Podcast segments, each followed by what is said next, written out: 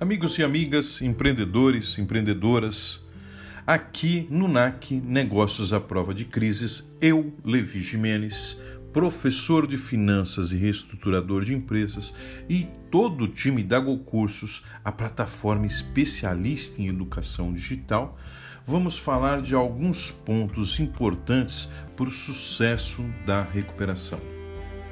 Quando nós iniciamos uma reestruturação empresarial, uma recuperação ou reviravolta, independente do nome que nós quisermos dar, estamos iniciando uma jornada longa, porque não se recupera uma empresa de um dia para o outro. Da mesma forma que uma empresa não entra em crise de um dia para o outro. São diversas decisões erradas, má gestão, ações equivocadas, inclusive ações equivocadas de reestruturação. Normalmente porque a empresa não atacou os pontos corretos, ou seja, somente combateu sintomas sem ir diretamente às causas. Também não existe garantia de sucesso. Claro, se o diagnóstico for realizado com um grau de acerto grande, o que depende dos dados levantados, as chances aumentam.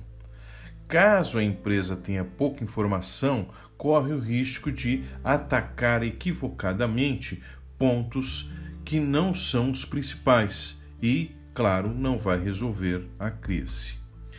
Eu não posso deixar de dizer que grande número de empresas falham porque as lideranças, ainda que competentes, não sabem lidar com uma crise, liderarem uma crise, não tomam decisões difíceis e deixam de tomar decisões que são importantes para a recuperação. A crise exige uma liderança vigorosa, resiliente, flexível e atenta com foco total na recuperação, na geração de caixa, nas metas e nos resultados. Nós fizemos um podcast específico sobre esse assunto. Se você não ouviu, vai lá, dá um acrescenta mais esse nas, nos seus conhecimentos. Durante a crise surgem, por exemplo, demandas por investimento. Os profissionais acreditam que, se fizerem ou concluírem determinados investimentos, vão recuperar a empresa. Esta crença, que na maioria das vezes não se materializa pelo simples fato de que investimentos levam tempo para estarem prontos e começarem a dar retorno. Existe uma curva de aprendizagem. Aprendizagem, claro, crescimento. E no início do ciclo, as vendas são menores. Essa crença acaba por drenar ainda mais o caixa e levar a empresa à insolvência, levar a empresa à falta de liquidez. O empreendedor insiste na sua capacidade de gestão e às vezes não consegue perceber seus erros, suas limitações e esquece ou mesmo desconhece que com ajuda vamos mais longe somos mais fortes, nos completamos. E ao insistir nessa convicção de que ele pode fazer sozinho, de que ele é competente para fazer sozinho, não pede ajuda, não busca mentoria, não faz cursos, não envolve terceiros, às vezes não tem dinheiro para contratar terceiros, especialistas em recuperação, e claro, o negócio vai de mal a pior. Bem, às vezes também esse empreendedor se conscientiza e busca ajuda, mas já é tarde, a situação da empresa está tão deteriorada que há pouco a fazer. Um dos grandes problemas, uma das grandes crenças limitadoras é achar que a crise é passageira, que vai se resolver em breve. Por incrível que pareça, é uma, é uma crença extremamente comum. A má notícia é que não vai.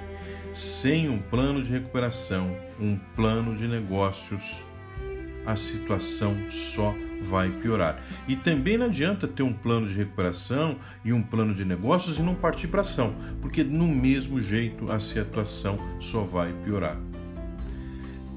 Eu ainda vou dizer mais uma questão: ao otimismo exacerbado, aquele grande otimismo, aquela é, crença de que vai dar tudo certo, sem qualquer embasamento. Acreditar que as vendas vai reagir, que um novo funcionário competente, recém-contratado, arrebentará nas vendas, que está aparecendo um novo sócio com dinheiro, vão aparecer novos contratos. Bem, é triste porque é a ilusão, é o empreendedor, ao invés de buscar solução para a falta de caixa, buscar soluções para recuperar as finanças, ele busca soluções para suas próprias ilusões.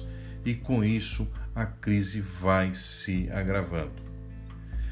Crenças e convicções limitadoras distanciam os empreendedores da realidade Lembro de uma empresária que estava há três anos, por questões financeiras, por um problema de caixa grave, tá, estava há três anos sem reajustar os salários dos funcionários, os benefícios dos funcionários e não raramente atrasava a folha de pagamento, atrasava impostos, é, encargos, etc.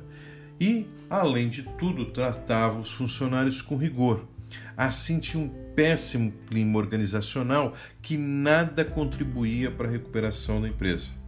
Funcionários desmotivados, um turnover alto e os funcionários, à medida que tinham oportunidade de ir para outra empresa, pediam a conta e ir embora.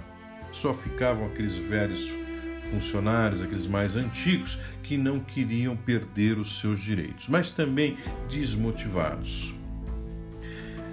Bem, é, essa, essa mesma empresa, para piorar, exigia essa mesma empresária, essa mesma gestora, né? Ela exigia inglês para trabalhar na empresa. Só que, um detalhe, a empresa não negociava com estrangeiros, nem mesmo comprava mercadorias da China, nem mesmo.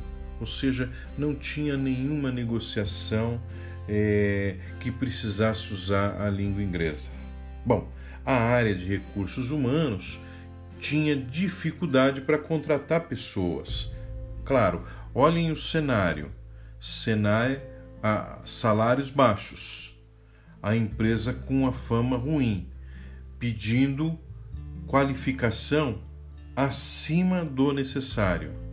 E claro, a proprietária continuava insistindo e brigava com o pessoal do RH porque não entendia a demora nas contratações, porque, segundo ela, as pessoas queriam trabalhar até de graça na empresa.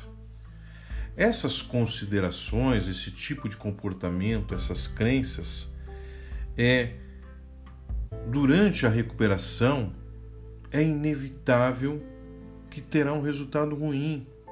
Não pode ter um resultado bom a resposta é: se você fizer um diagnóstico correto, atacar os problemas que precisam ser atacados, fizer um plano de negócio, estabilizar o caixa, cumprir as metas, que tem como ponto central a geração de caixa, a probabilidade aumenta bastante. Mas com esse cenário fica muito mais difícil. E claro, com tudo isso, ainda assim, com todas essas ações corretas, a possibilidade, embora a probabilidade aumente bastante, ainda há uma grande possibilidade que a empresa não consiga se recuperar. E isso eu não poderia deixar de dizer ao finalizar. Muitos são os motivos pelos quais as recuperações não dão certo como liderança ineficaz, deixar de tomar decisões difíceis, não cuidar atentamente das finanças. Às vezes começa o processo, começa a fazer é, bem feito, cuidar do caixa, cuidar da, do capital de giro e depois vai aliviando, vai sendo mais leniente e vai deixando para trás aquele bom comportamento de planejamento, execução, controle e feedback. E as crenças, as convicções afastam os empreendedores da realidade. E isso só pode levar a um cenário ruim no futuro. Pior de tudo, uma reestruturação exige decisões corretas, oportuna, resiliência e dedicação. Mas tudo isso ainda não é garantia de sucesso. É preciso mais. E fechando o dia, eu agradeço muito por você ter ouvido o nosso podcast. Nos siga na sua plataforma de streaming predileta. Temos muito conteúdo aqui para você e eu agradeço muito. Meu muito obrigado de coração.